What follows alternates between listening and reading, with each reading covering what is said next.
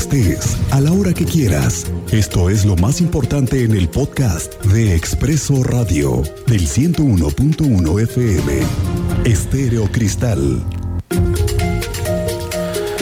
Vamos al tema que a todos nos ocupa, lo que está siendo cada vez más frecuente. Amigos, cercanos, conocidos, compañeros de la oficina, amigos del trabajo que traen sospechas por el aumento de casos de COVID-19 y su, y su variante Omicron, que es más contagiosa que cualquiera que hemos tenido. Estamos teniendo aumentos como nunca en los números de contagios. Cuídese y aíslese lo más que pueda. Y es que el contagiadero de verdad que está por todos lados ya se comenzaron a suspender este fin de semana bodas, eventos sociales, las obras de teatro, el corral de comedias, el teatrito La Carcajada, de varios lugares comenzaron ya a cerrar nuevamente por sospechas y por contagios. ¿Y qué le digo del ausentismo laboral? Empleadores hoy reportan que muchos de sus colaboradores están regresando al home office. Aquí mismo, en Grupo Radar hemos comenzado a tener ya algunos colaboradores que regresaron a trabajar a casa para ser más eficientes nuestras operaciones. Las filas en las farmacias están desde muy temprano. Los abusos en los costos de ellas deberían ya comenzar a ser una prioridad también para las autoridades.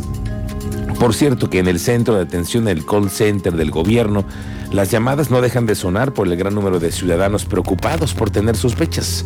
La pérdida del olfato, la pérdida del sentido del gusto, la temperatura, el cuerpo cortado. Y mire, si ya lo siente, aíslese. Avise de inmediato y aíslese. Lo peor es seguir contagiando a la gente. En los últimos tres días se han sumado 230 casos de la enfermedad en el estado. Ahí le van los números. El sábado se registraron 77 nuevos casos, el domingo 116 y el lunes ayer el primer corte era de 37. Se trata de más mujeres que hombres, 146 mujeres y 84 hombres.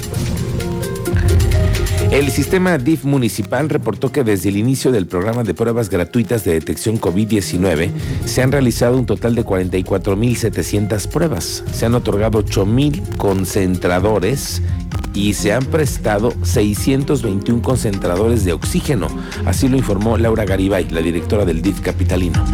Para realizarse la prueba es indispensable marcar a la línea COVID al 4421 01 5205 en donde después de un breve cuestionario se proporcionará un folio que deberás presentar en el lugar sede que te corresponda, junto con una copia de tu identificación oficial y comprobante de domicilio del municipio de Querétaro.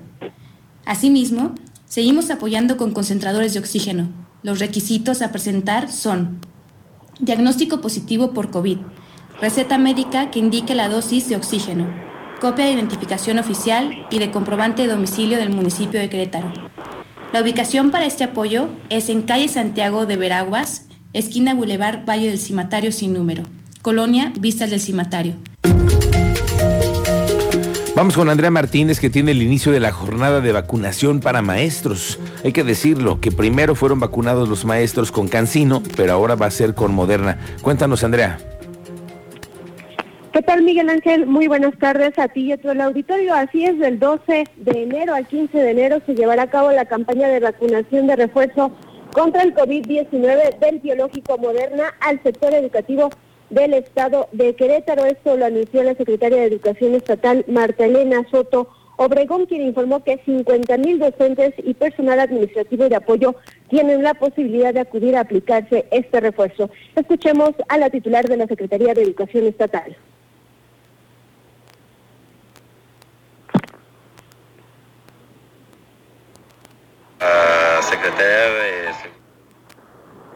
La vacunación de alrededor de 50 mil personas integrantes del sector educativo, no solamente son docentes, también es personal administrativo y personal de apoyo. Efectivamente, como les decía, es un refuerzo de vacunación y los requisitos eh, se han se han estado socializando en las redes sociales de la Secretaría, así como en todas las instancias educativas del Estado. Bueno, detalló que eh, pues las personas que vayan a acudir a esta aplicación del refuerzo deben cumplir los siguientes requisitos, haber sido vacunado en la jornada realizada del 18 al 21 de mayo del 2021, no haber recibido alguna vacuna o refuerzo en los últimos seis meses, tampoco estar contagiado de COVID-19 y presentarse a la cita con el formato de cita, el formato de refuerzo eh, pues, de esta vacunación e identificación oficial. Para obtener la cita, Miguel Ángel, los interesados deben registrarse en la página web vacunaeducación.querétaro.gov.mx. Y bueno, pues también Elena Soto agregó que para la vacunación se habilitaron cinco sedes ubicadas en los municipios de Querétaro, San Juan del Río, Cadereyta, Colón y Jalpan. Recordar, bueno, que eh, pues en todas estas sedes el horario de atención será de 8 de la mañana a una de la tarde y también para apoyar y facilitar el traslado a los docentes y a este personal administrativo y de apoyo en el caso de aquí del municipio de Querétaro, hacia el Ecocentro Expositor, Gobierno del Estado proporcionará transporte gratuito que se ubicará en las siete delegaciones. Hasta el corte de este martes, Miguel Ángel, 36.195 maestros y también de este personal administrativo y apoyo se han registrado ya para recibir la vacuna de refuerzo contra COVID-19 en el estado de Querétaro. Esta es la información, Miguel Ángel. Bien, gracias. Gracias, Andrea. Hoy, por cierto, viene el coordinador general de UCEBEC. Vamos a platicar cómo está el tema de los contagios en las escuelas. Resulta que varias de ellas ya comenzaron a tener bajas porque hay contagios en los maestros, porque hay contagios en los alumnos o porque simplemente los padres de familia determinaron ya no mandar a sus hijos a la escuela. Hoy vamos a hablar con maestro Raúl Iturralde para que nos amplíe más de esta información. Oiga, le cuento que ya por fin la Comisión Estatal de Aguas está teniendo más clara cuántas son las coladeras, vamos, los registros perdidos que tienen en la ciudad. El teniente Mérida tiene el detalle. Teniente, te saludo. Buenas tardes. Muy buenas tardes, Miguel Ángel. En efecto, son alrededor de 300 tapas de alcantarilla las que tienen registradas. Se trabaja en la implementación o en la reparación de estas alcantarillas. De esto hablaremos más adelante porque se ha denunciado a través de nuestras redes sociales la falta de todas estas tapas de alcantarillas en registros y las SEA registradas de su propiedad, al, al, menos 300 tapas que hacen falta en la capital de Querétaro. Más detalles más adelante, Miguel Ángel. Gracias, teniente.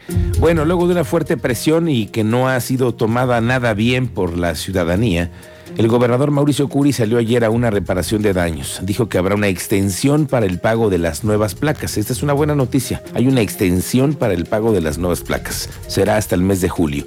Esto no significa que la medida se vaya a cancelar. No tiene vuelta atrás, por lo menos así lo han dejado en claro ya las autoridades. El descuento para las placas que tenía vigencia hasta el mes de marzo pasa hasta el julio, donde se pagarán 1.630 pesos, válido hasta el día 31 de aquel mes. Y ya se lo hemos comentado, también está el descuento del 50% durante todo el año a los adultos mayores y también personas con discapacidad. El mensaje parece que es claro, esta medida dicen tiene que ver con el tema de seguridad tener identificados los vehículos foráneos vinculados con delitos de otros estados. Hoy vamos a hablar con el diputado Ricardo Astudillo del Partido Verde.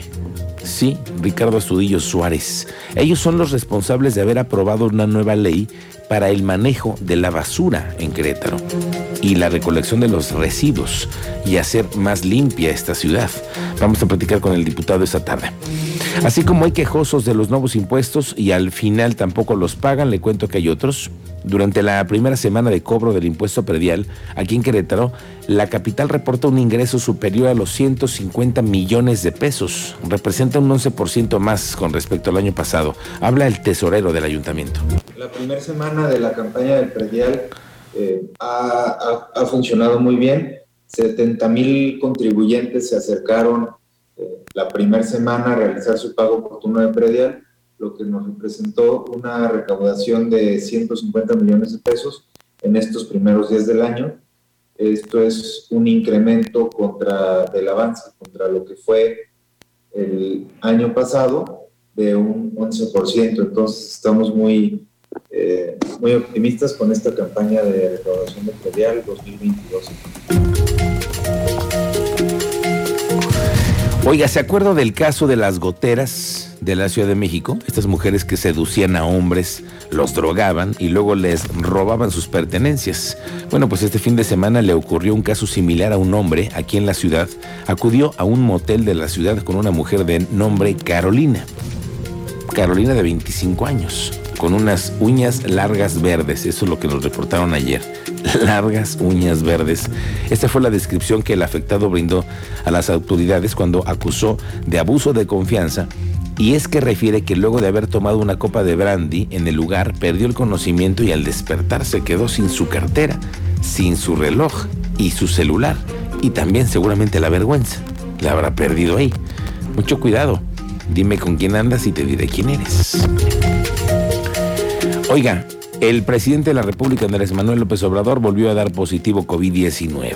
Mediante un mensaje en sus redes sociales, el presidente dio a conocer que su segundo contagio en menos de un año y que indicó estará aislado, pero ahí en su casa. Bueno, ya sabe qué casa tiene, ¿no? Palacio Nacional. Nada más ahí va a estar aislado. Qué fácil, ¿no?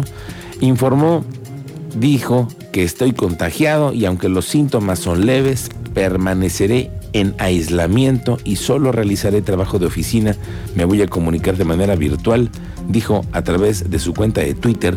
En tanto, el secretario de Gobernación, Adrián Augusto López, atenderá las conferencias de prensa matutinas y los actos públicos.